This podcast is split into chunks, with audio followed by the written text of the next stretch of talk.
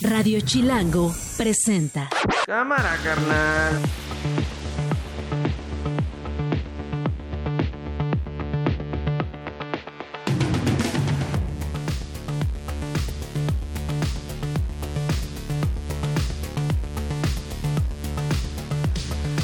Miércoles 14 de febrero, una de la tarde en punto.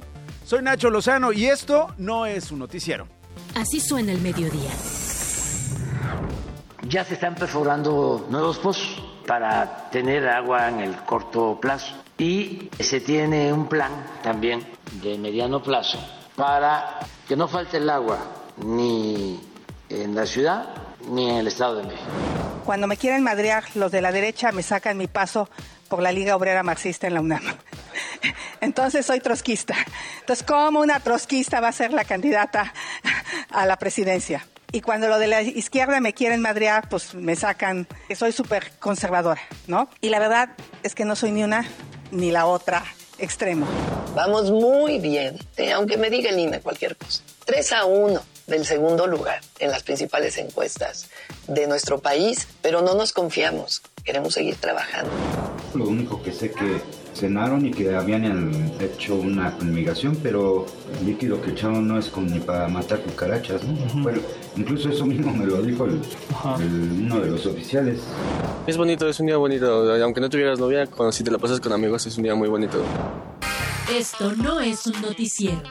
Con Nacho Lozano. En sea, ya Chicoche debe de pensar, no manchen ya, es la única canción que se saben. ¿Por qué no me pagan regalías cada que tiembla y ponen mi canción? Y Chicoche mira, ta ta tarata, ta tarata, ahí en la tumba. ¿No? Reviviendo a Chicoche. Ya, por favor. O sea, imagínate en el sismológico. Imagínense en el sismológico cómo está. Volvió a temblar. ¿Dónde te agarró el temblor? Y dos minutos después. ¿Dónde te agarró el temblor? Y tres minutos. Porque tiembla todo el tiempo. Ay, cálmate. ¿Qué estás poniendo, Alejandro? Controla tu pasión este 14 de febrero. ¿Qué te pasa? ¿Así amaneciste hoy después del microcismo? Ay, papá. A ver.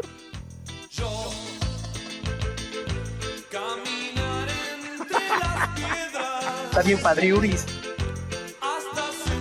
Y chique bomba. Bueno, creatividad.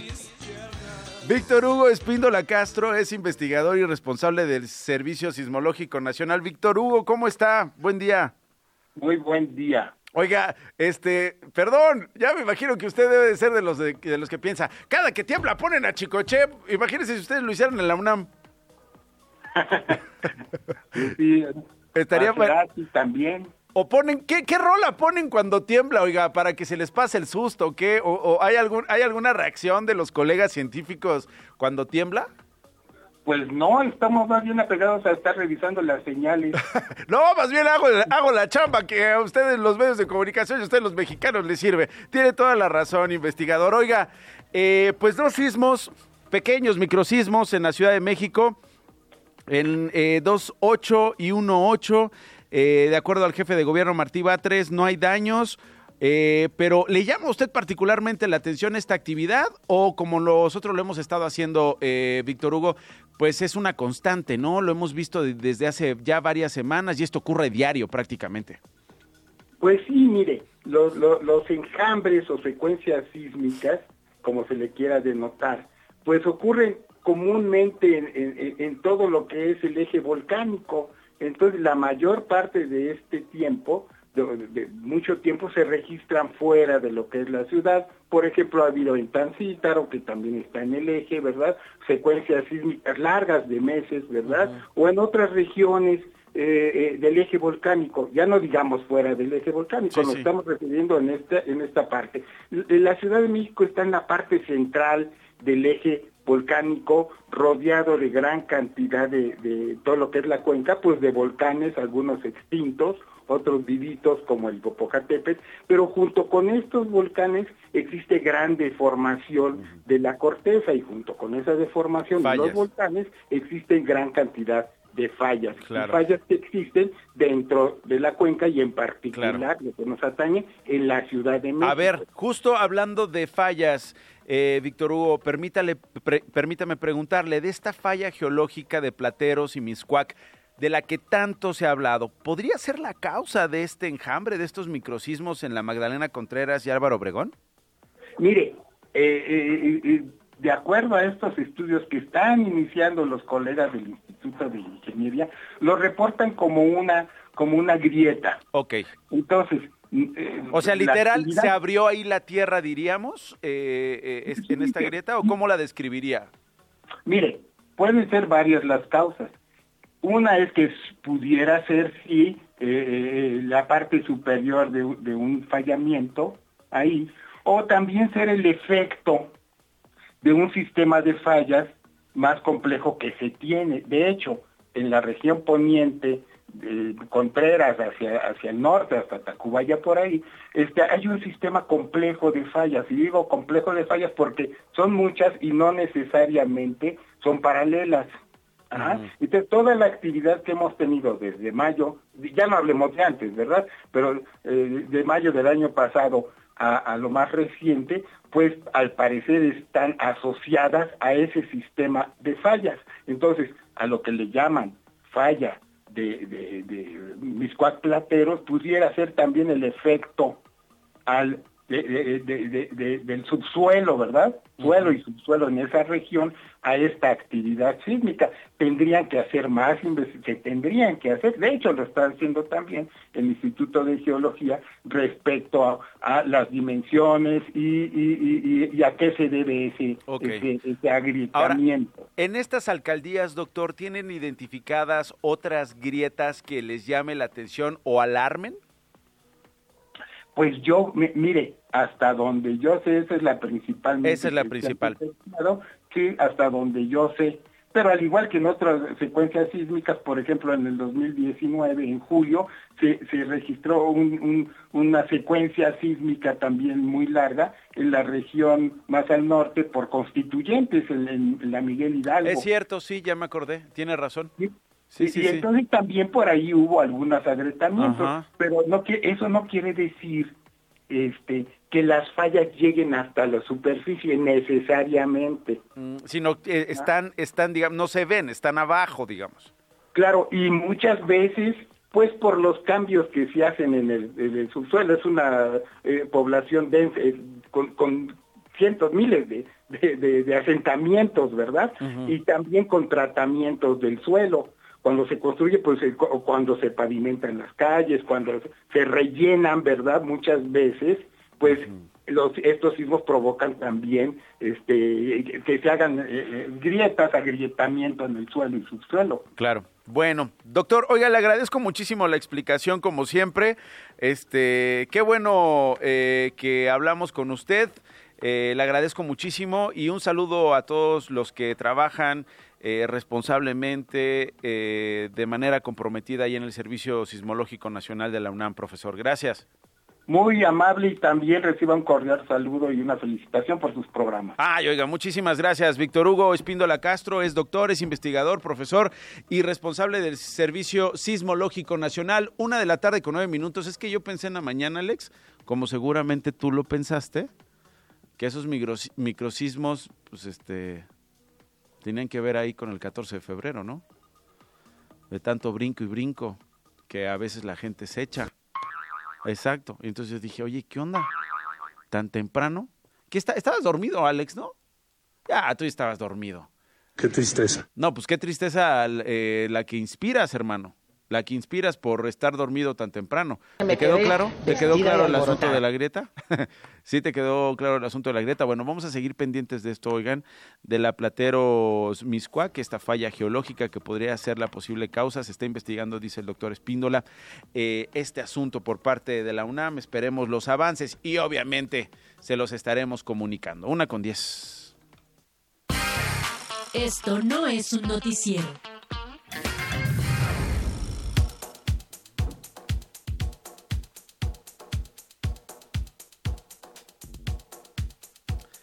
Hemos estado siguiendo desde el año pasado la violencia que se ha desatado en México, particularmente eh, relacionada con eh, este 2024 y las elecciones del próximo 2 de junio. No solo las elecciones, las precampañas, estamos en intercampaña y vienen las campañas. Han habido asesinatos, han habido atentados hacia candidatos, funcionarios, exfuncionarios, prácticamente agresiones en todo el territorio nacional. Integralia Consultores hizo eh, público un reporte especial, un primer reporte sobre la violencia política, una especie de mapa de riesgos de intervención del crimen en las elecciones locales del 2024, algo que es eh, muy complicado de rastrear pero que sí se puede documentar eh, a través del registro de ciertos delitos, ¿no? Eh, a veces uno se pregunta, ¿y cómo se comprueba el financiamiento con recursos del crimen organizado en las campañas? ¿Cómo se comprueba esta circulación de dinero, eh, el pago de especie para, en especie para financiar de alguna manera a aspirantes, a candidatos o incluso para financiar la actividad cotidiana de eh, funcionarios públicos en activo, funcionarios públicos a nivel municipal y estatal que al paso de los años han tenido eh, una relación más bien abierta y estrecha con el crimen organizado y que ha permitido a estas células del crimen organizado financiar, decidir, intervenir en la vida pública de los partidos políticos, en la vida democrática de las regiones en México, eh, decidiendo quién o quiénes serán las candidatas, o más bien las candidatas, perdón, las candidatas o los candidatos, les candidates quién, dónde y cómo hará campaña, a qué hora, qué día y con la venia de qué grupo criminal. El crimen organizado, que parece que está mucho más organizado que los fiscales, que los ministerios públicos, que la propia Guardia Nacional o que el ejército, por lo menos por lo menos hablando de violencia política, interviene en las elecciones. Es una de las eh, principales conclusiones de este reporte especial. Armando Vargas es investigador precisamente de Integralia, es autor de este reporte del que, del que vamos a hablar. Armando, gracias por estar con nosotros. ¿Cómo estás? Hola, muy bien, Nacho. Un abrazo para todos. Gracias por la invitación. Un abrazo para ti, Armando. No sé si estés de acuerdo con el primer planteamiento que hice. No sé si, si, si, fue exacto. Entiendo que, que puede ser una introducción de ahí para el real, ¿no? Sí, completamente de acuerdo. Y de toda la introducción que bien planteaste, Nacho, creo que lo más importante es que hay que reconocer que el crimen organizado se mete en las elecciones y que ese no es un fenómeno para nada nuevo, mm. pero que en este proceso electoral parece que lo va a hacer como nunca antes. Ok, a ver, primera pregunta, Armando. ¿Cómo se está metiendo el crimen organizado según lo que documentaron? Sí, nosotros planteamos que hay cinco formas a través de las cuales ocurre este proceso. Primero está la más evidente de todas, que es la violencia política, es decir, las agresiones, los asesinatos, las amenazas a funcionarios, exfuncionarios y aspirantes a cargos de elección popular, pero también hay otros cuatro mecanismos que es el financiamiento a campañas políticas, la movilización o desmovilización del voto, la intervención en los procesos de definición de candidaturas y también está la intervención el día de la elección directamente en las casillas. Esos son los, digamos, mecanismos que nosotros hemos visto eh, documentado en los últimos años y que pensamos pueden ocurrir en este proceso también. Sí. Ahora, eh, Armando, ya tienen poder estos grupos criminales. Obviamente tendríamos que hablar de zonas en particular. Cada región tiene su propia dinámica eh, en términos de el crimen organizado, es muy distinto lo que pasa en el sureste con lo que pasa con la frontera del norte por la propia naturaleza de las actividades ilícitas, pero entonces este 2024 sería como un mantener el poder que en muchas de estas regiones ya tienen los criminales, ¿no? Y esa puede ser o puede ser uno de los escenarios, pero también está el que tú bien planteas, que es el de la disputa. Digamos que los grupos criminales necesitan cooptar, doblegar, someter, sobre todo a los gobiernos locales, para tratar de construir autoridad. En algunos casos, por ejemplo, en algunas regiones de entidades como Jalisco, las elecciones podrían servir para que ciertos grupos mantengan la autoridad que han venido construyendo desde hace años. Pero en otras regiones, incluso dentro del mismo Jalisco o en entidades como Zacatecas o en entidades como Chiapas, las elecciones van a servir para que algún grupo criminal logre imponer la hegemonía después de un conflicto o de varios conflictos eh, multiregionales. Digamos que las elecciones, si bien permiten construir la autoridad, esta autoridad eh, tiene diferentes objetivos o diferentes finalidades. ¿Qué serían eh, las que mencionábamos al principio? No sé si quieres agregar alguna, Armando.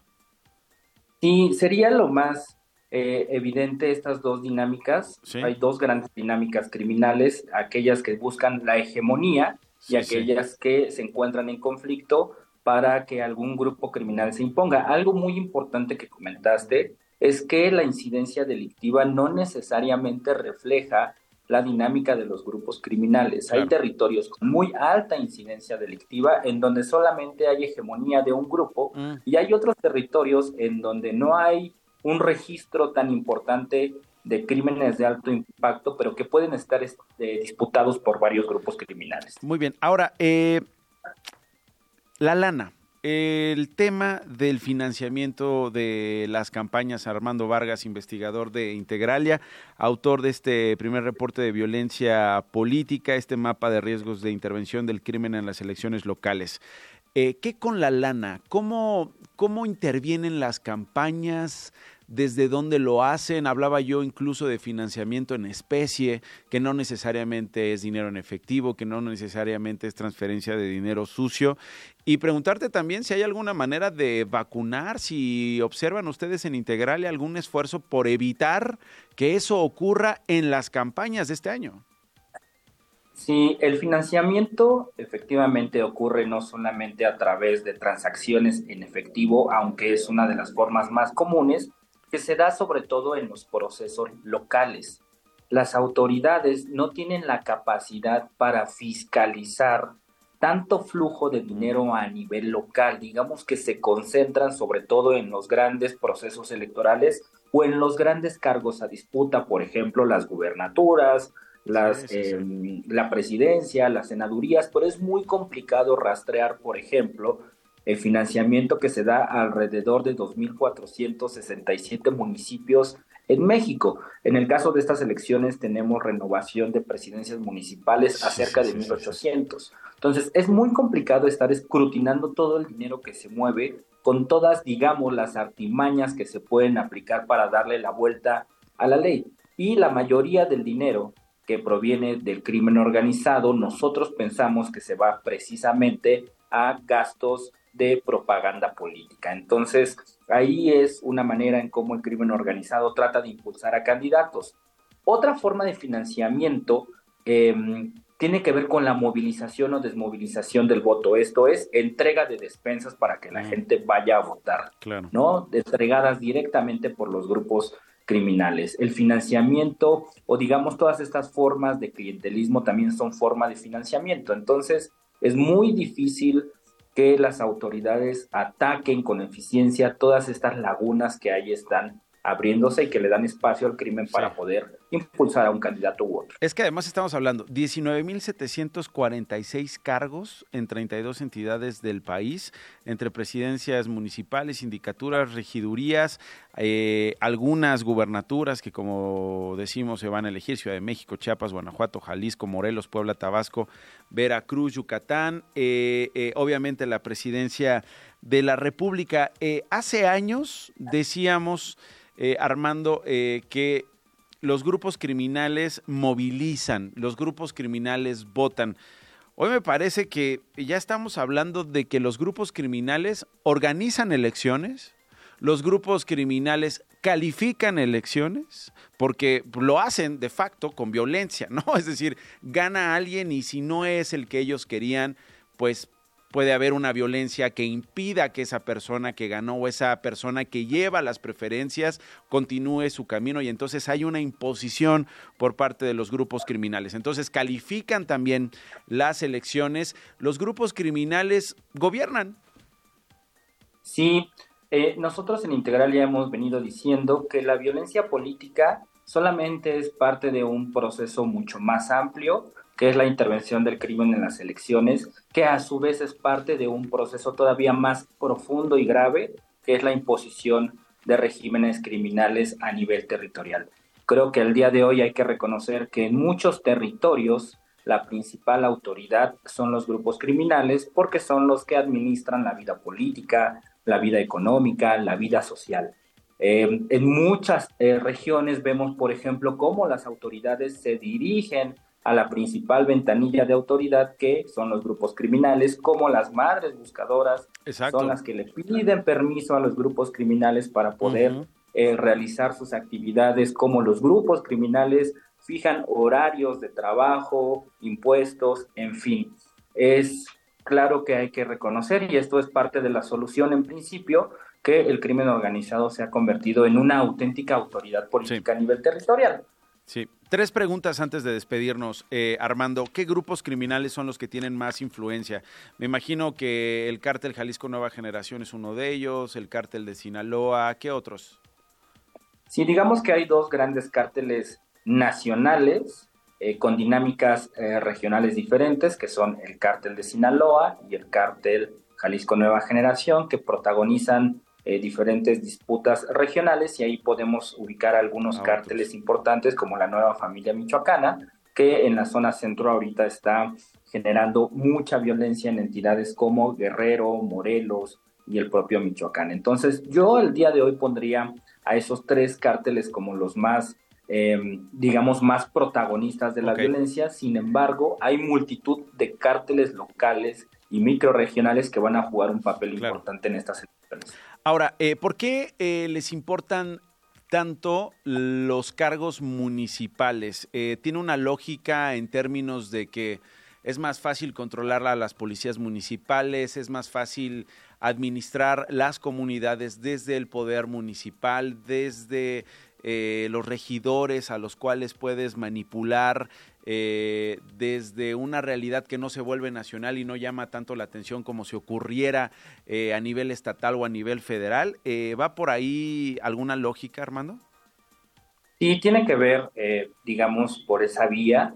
Básicamente los grupos criminales necesitan someter a los gobiernos que les permiten florecer, realizar sus actividades a nivel territorial, los que les pueden brindar impunidad en ese nivel cotidiano y eso sin lugar a dudas son los eh, eh, funcionarios municipales.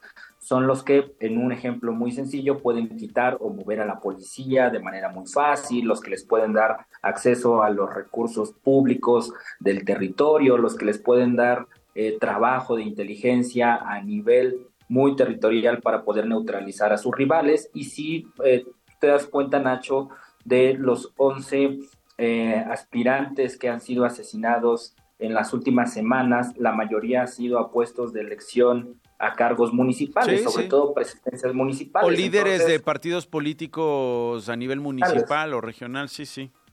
Totalmente. Digamos que es el más Em, nivel de gobierno que instrumentalmente les ayuda a florecer. Por eso no hay mayor riesgo para una presidenta e incluso para un gobernador. Ok, y finalmente tengo aquí el mapa. Ustedes pueden consultar ¿eh? este reporte, lo pueden consultar en la página de Integralia Consultores. Eh, hay un mapa que se van a encontrar en una de las páginas del reporte, bien interesante, donde aparecen en colores eh, los niveles de riesgo por cada entidad, desde muy alto, que es un nivel 5 de factores presentes, que son los factores que analiza el propio reporte, hasta un nivel muy bajo, que es el color verde. El color verde, pues son que unos cinco estados, seis estados, siete estados, está eh, eh, a grandes rasgos, ¿no? Por los que puedo identificar Yucatán, está Baja California Sur, Coahuila, Durango, eh, veo ya Tlaxcala, veo ya Querétaro, Nayarit, creo que ya lo mencioné, que serían los que están en verde, Armando. Ahora, los que están en nivel muy alto, que es un color este marrón intenso, más que rojo, que es el nivel alto, el nivel muy alto es este marrón, está en Guerrero, Chiapas, Colima, Jalisco, Michoacán y Morelos, ¿no? Sin hablar de los que están muy alto como el propio Veracruz, digamos, toda una franja del Golfo de México hasta antes de llegar a Campeche que está en un nivel bajo, pero tienes Tabasco en rojo, tienes Veracruz en rojo hasta Tamaulipas. Y luego tienes la zona fronteriza, fronteriza oeste, digamos, desde Baja California, Sonora y Chihuahua, ¿no? En una situación de alerta máxima. Totalmente de acuerdo. Eh, parece que hay dinámicas y patrones regionales muy definidos. Y creo que aquí es muy importante eh, decir, Nacho, que precisamente estas entidades que tienen un riesgo muy alto reúnen cinco factores eh, de riesgo, que es la presencia de mercados ilícitos, además del narcotráfico, por ejemplo, el tráfico de personas, la tala clandestina, el cobro de piso. Dos, registran fuertes disputas entre grupos criminales. Tres, cuentan con un Estado de Derecho muy débil, es decir, los gobiernos no son capaces de aplicar las leyes con eficacia en estos espacios. Cuatro, van a ver la celebración de elecciones municipales porque el tipo de elección efectivamente importa. Y cinco, cuentan con municipios que son claves para los grupos criminales, que además son altamente competitivos a nivel electoral. Cabe decir, Nacho, y creo que esto es muy importante, que la metodología de Integralia es de carácter mixto. Por una parte, analizas con datos agregados si estos factores están en cada uno de estos territorios y luego vamos a analizar el contexto particular para determinar cuáles de ellos sí van a tener un papel relevante en las elecciones. Entonces, tratamos de aproximarnos de manera más o menos o muy robusta, mejor dicho, al nivel de riesgo. Y también es importante aclarar, Nacho, que un nivel de riesgo bajo no implica riesgo. Eh, la, la, conclusión es muy fuerte. Todas las entidades tienen cierto nivel de riesgo de que el crimen se meta en las elecciones. Total, Armando, te agradezco muchísimo estos detalles y te mando un abrazo. Un abrazo, Nacho. Buena tarde para todas y todos. Pausa y regresamos con más historias. Estás escuchando Esto no es un noticiero con Nacho Lozano. Regresamos. Las noticias de una. Y esas las tiene Glo Hernández en Fan Corto, Glo. Muy buenas tardes, Nacho. Feliz Día del Amor y la Amistad. Eh, tenemos noticias no tan buenas, sobre todo. Ah, ya sé, pero pues hay que empezar con algo qué bonita, bonito. Qué bonita tu computadora, Rosa, ¿eh? para que nos están viendo. para que combine con el día de hoy. ¿Qué te regalaron? Eh, todavía nada, estoy ¿Y qué esperando. regalaste? Yo todavía nada tampoco. ¿Y qué vas a regalar? Pues ya estoy planeando por ahí un peluchito. Ah, no sé. Güey, ¿de qué estamos hablando? Bueno, ya, órale, abócate las noticias. Sí. No hablemos de peluches. En cosas, en cosas más serias, hay una crisis del agua en el Valle de México. Al respecto, el presidente Andrés Manuel López Obrador afirmó que ya se está trabajando y el problema del abasto se resolverá según en un año. Ya se están perforando nuevos pozos para tener agua en el corto plazo y se tiene un plan también de mediano plazo para que no falte el agua ni en la ciudad ni en el Estado de México. El aeropuerto de la Ciudad de México tiene 500, 500 hectáreas. El nuevo aeropuerto Felipe Ángeles tiene 3.500 hectáreas. Entonces ahí se están perforando pozos, ahí hay agua suficiente y esa agua va a ayudar. Y lo otro es hacer un acuerdo con el Estado de México, Hidalgo, la ciudad, para aumentar el abasto. Y algo que es importantísimo, invertir en la reparación de las líneas de conducción. Integrantes del Frente Ferrocarrilero de Reconstrucción Sindical bloquearon vialidades y rutas este 14 de febrero para pedir al gobierno que realice un proyecto de justicia social tras la privatización del sistema ferroviario. Aproximadamente a las 6 de la mañana arribaron al Palacio Nacional para comenzar con el bloqueo de las calles colindantes entre las inmediaciones del Zócalo y Pino Suárez y también hubo eh, pues bloqueos en el centro de Guadalajara y manifestaciones en Jalapa, Veracruz. Xochil Gálvez, precandidata presidencial de la Alianza Fuerza y Corazón por México, dijo durante un evento en el extranjero que se identifica como una mujer de centro izquierda. Escuchemos. Cuando me quieren madrear, los de la derecha me sacan mi paso por la Liga Obrera Marxista en la UNAM. Entonces soy trotskista. Entonces, ¿cómo una trotskista va a ser la candidata a la presidencia? Y cuando lo de la izquierda me quieren madrear, pues me sacan, soy súper conservadora, ¿no? Y la verdad es que no soy ni una ni la otra extremo.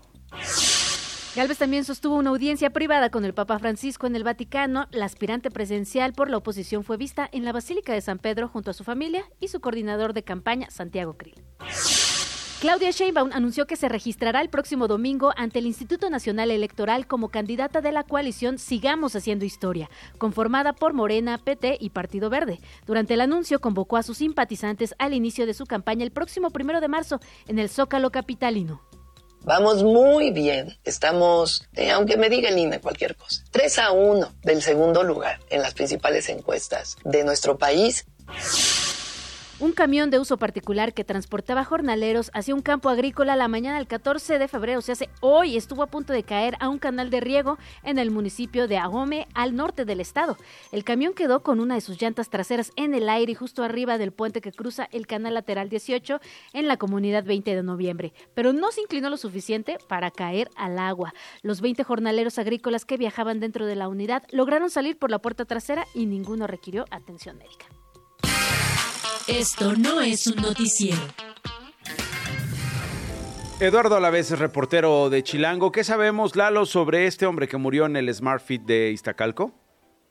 Sí, justamente como mencionaba, un hombre de 49 años fue a hacer sus ejercicios eh, pues normales a un gimnasio en la alcaldía de Iztacalco, pero después se, se, se desvaneció y falleció de repente.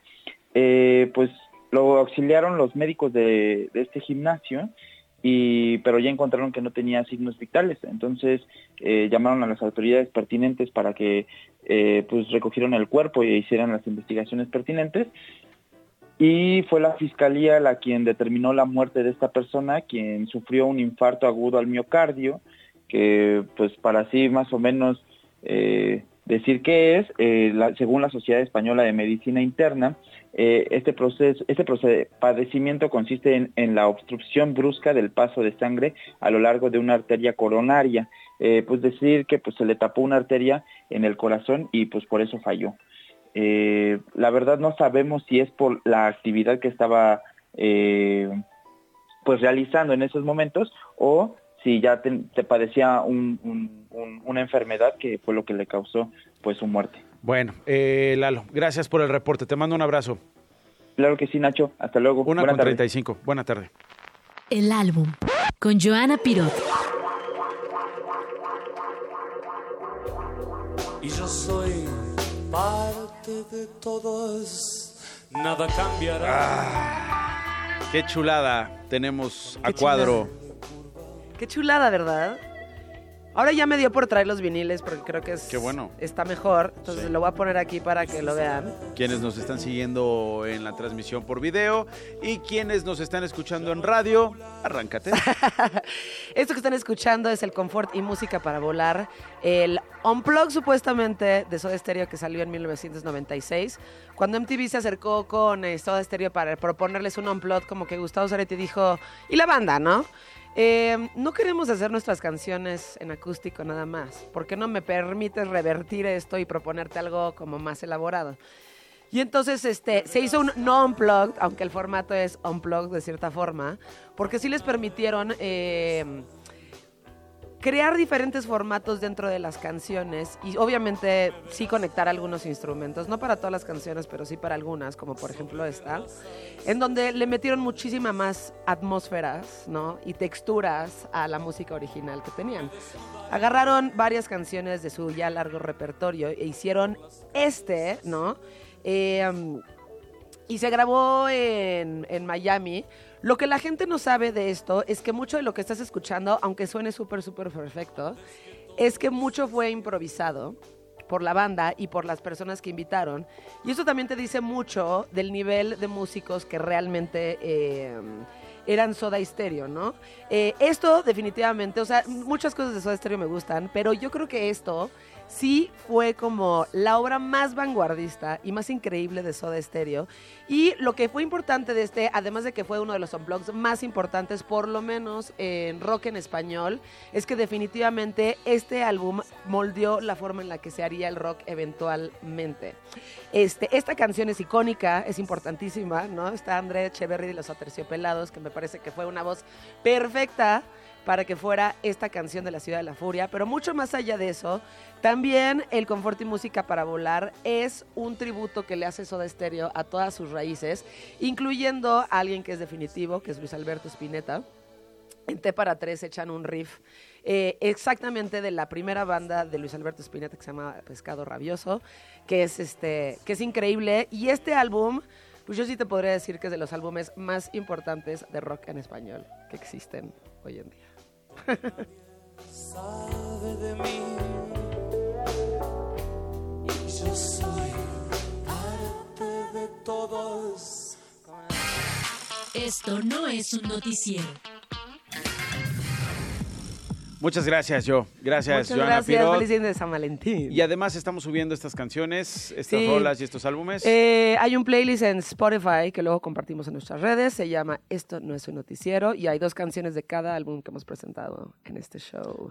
Muchísimas gracias, Joe. A ti, Nachita. Está en la línea telefónica la senadora de Morena y presidenta de la Comisión para la Igualdad de Género, Marta Lucía Micher. Malú, ¿cómo estás? Qué gusto saludarte. Hola Nacho, ¿cómo estás tú? Te mando una- un saludo y a todo tu auditorio, por supuesto. Yo te mando un abrazo y un beso, Malú. Muchísimas gracias. Oye, Gracias, Nacho. pues digo, tarde, pero más vale tarde que nunca. Por unanimidad, 76 colegas tuyos, contigo incluida, eh, allá en el Senado, se prohibió desde la Constitución. Digo, vamos a ver eh, ahora el camino que toma esto que han iniciado ustedes en la Cámara Alta, que el matrimonio infantil en los pueblos indígenas sea permitido, se establece ya que los usos y costumbres que en algunos casos, digo yo, son abusos por costumbre en las comunidades, pues no van a estar por encima del interés superior de los niños, de las niñas, Malú. Claro, claro, porque mira, eh, desde una perspectiva de derechos humanos, eh, no puede eh, admitirse que precisamente las costumbres de algún pueblo, de una comunidad indígena, que además rigen sus sistemas eh, normativos, pues estén por encima de cualquier derecho humano de todas las personas. En este caso, pues está relacionado con los derechos de las mujeres, de las niñas y de algunos niños también, que también son obligados. Entonces, esta reforma... Pero perdón, segundo- estamos sí. hablando de algunos ejemplos que seguramente tú conoces, que yo también conozco y que me ha tocado Terrible. reportear a, a- a- a lo largo de los últimos años, es desde padres que a cambio de una botella de mezcal literal, algo que yo he presenciado, ¿no? Y que no es necesario que yo lo presencie porque se ha documentado por años por otros colegas y por activistas y por las propias familias, intercambian a su hija. Eh, niñas que eh, prácticamente el día siguiente de su primera menstruación son ofrecidas, son vendidas como si fuera mercancía o parte del ganado de la familia, Malú. Sí, es una, es una, una serie de prácticas. Mira, nosotros, nosotros no estamos en contra de la autodeterminación de los pueblos originarios. Eso tiene que quedar muy, muy claro. Lo que estamos haciendo es erradicar la unión entre personas menores de edad y adultos sin un, y que no haya de por medio una justificación de usos y costumbres. Eso no lo podemos permitir. ¿Por qué? Porque, agre- eh, porque está afectando el bienestar, está afectando la salud, la seguridad personal, la economía y muchos aspectos de la vida digna sí, sí. de las personas y en este caso de las niñas y de las adolescentes. Entonces, yo creo que este matrimonio, eh, de esta venta, de este matrimonio precoz, como lo llama UFA, pues precisamente tiene que, habla de, de lo que se llama el consentimiento. Es decir, tenemos que hablar de una especie de madurez, de una especie de madurez física o emocional, y por ello... eh, ¿Y a qué no edad se considera esta madurez, Malú?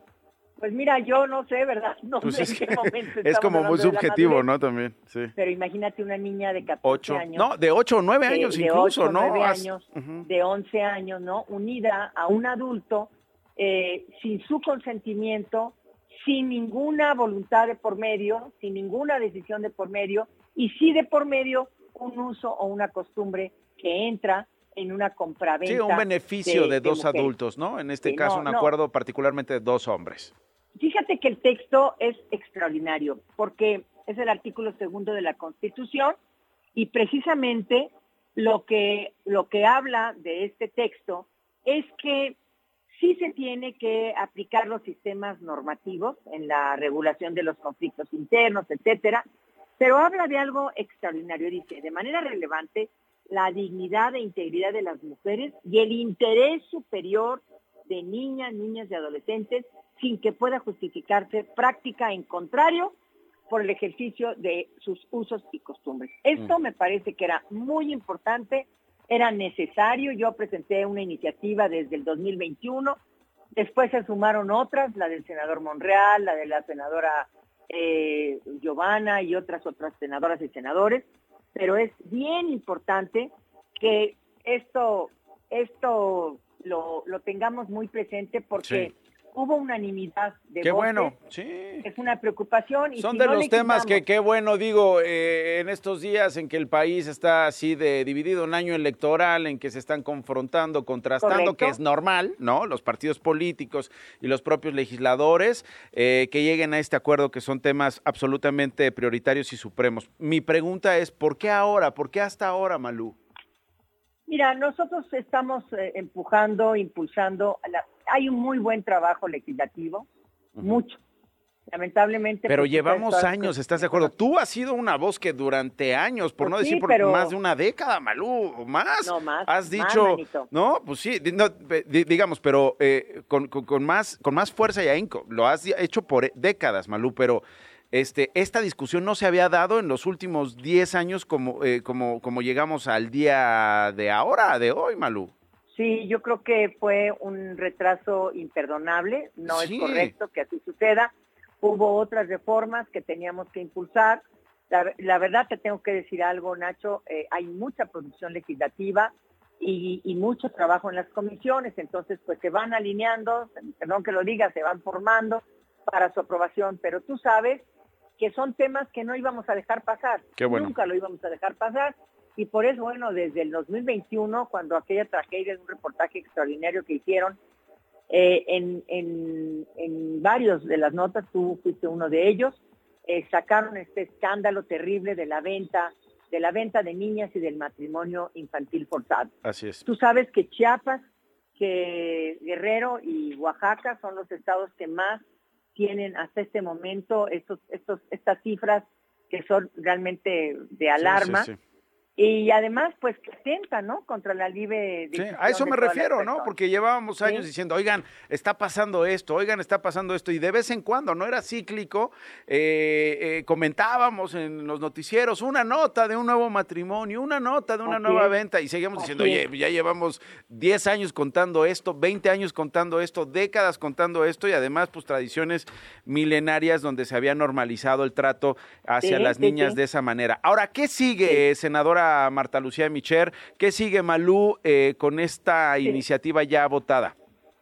Mira, eh, una vez que se aprobó en Cámara de Senadores, Sí. pasa, como es, es Cámara de Origen, se, pasa a la Cámara de Diputados para su análisis y su aprobación, y luego que lo aprueben en el Pleno. Ok. Que yo creo que no van a haber modificación alguna, el texto está muy claro. Ojalá, muy bien- muy digo, o sea, si hay algo No, que mejorar, bienvenido, ¿no? Pero no, claro, espero que claro, nadie... Pero no, ¿no? Esperemos que no. Ahorita ya todo tiene que ir acordado.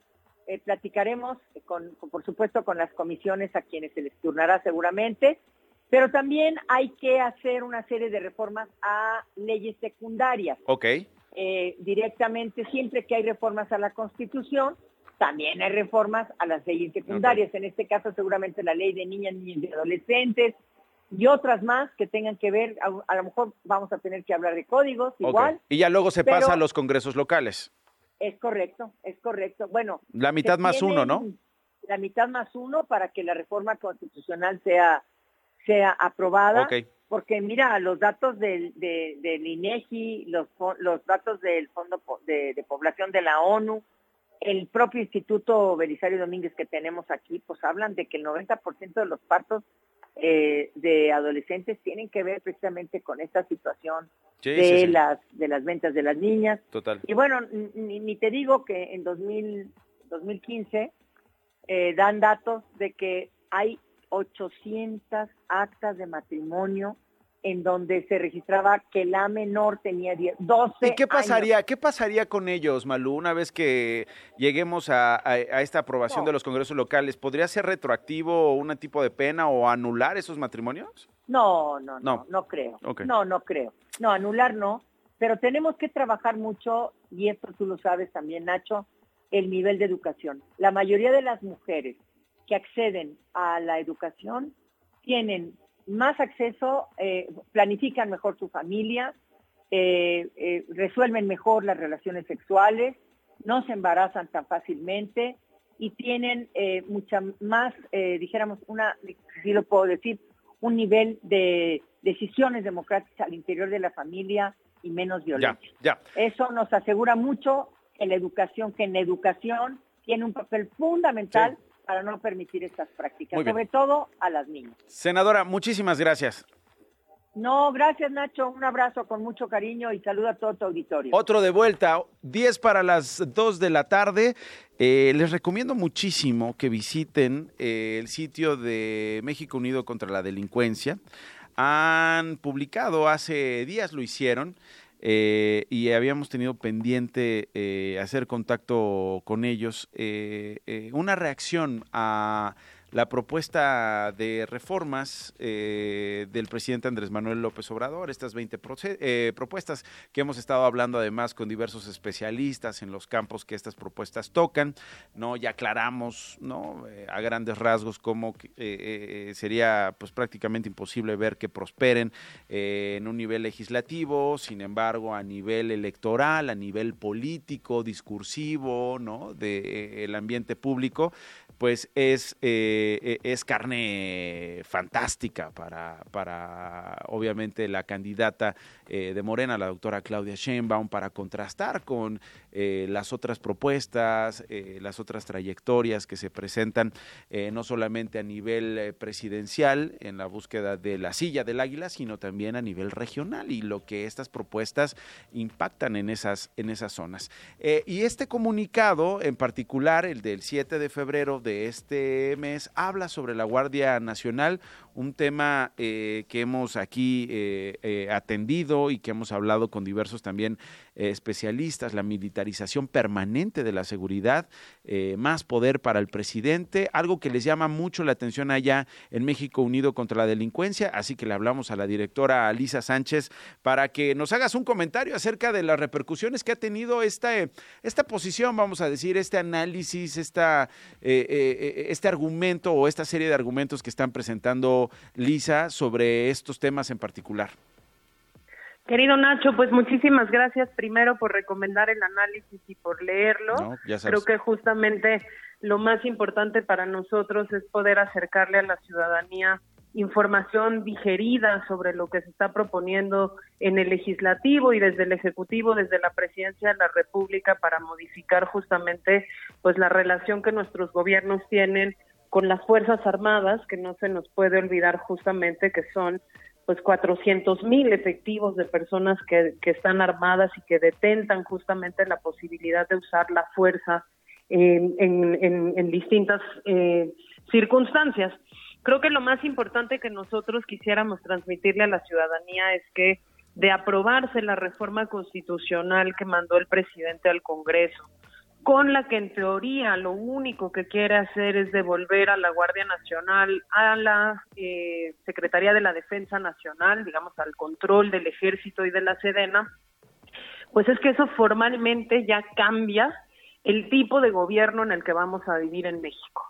No se trata de una de una reforma neutra en donde únicamente hay de hacer quién es el comandante de la Guardia Nacional, si un militar en activo o uno retirado, sino es genuinamente quitar el único candado que tiene la Constitución para que los militares no puedan desempeñar tareas gubernamentales y tareas distintas a la disciplina militar en ausencia de un conflicto con otro país.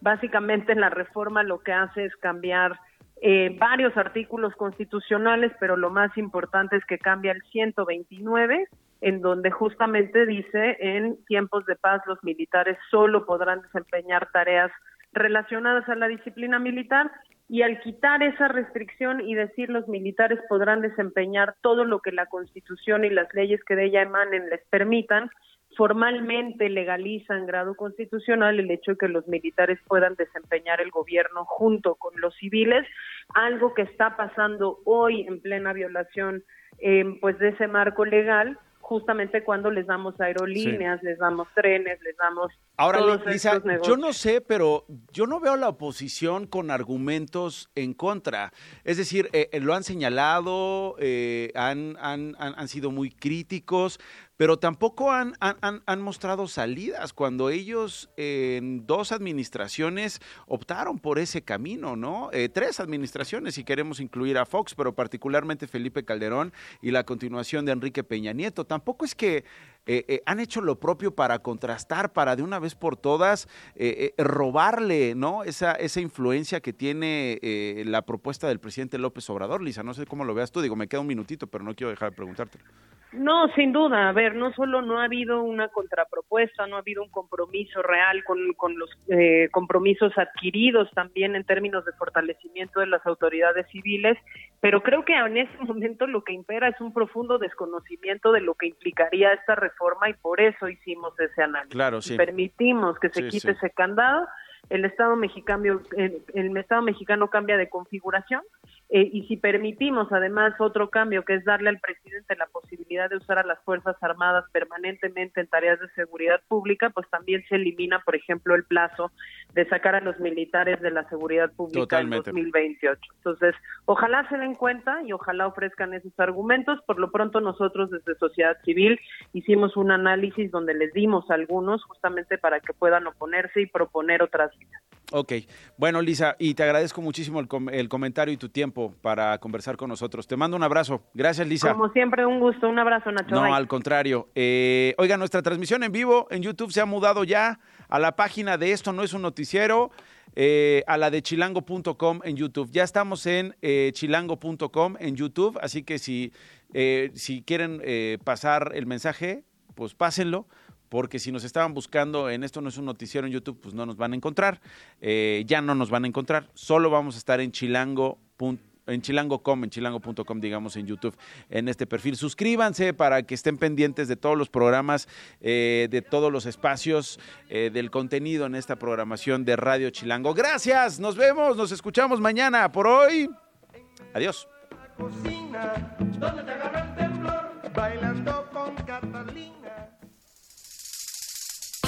Nos vemos. Esto no fue un noticiero. Con Nacho Lozano. Radio Chilango. 105.3 FM.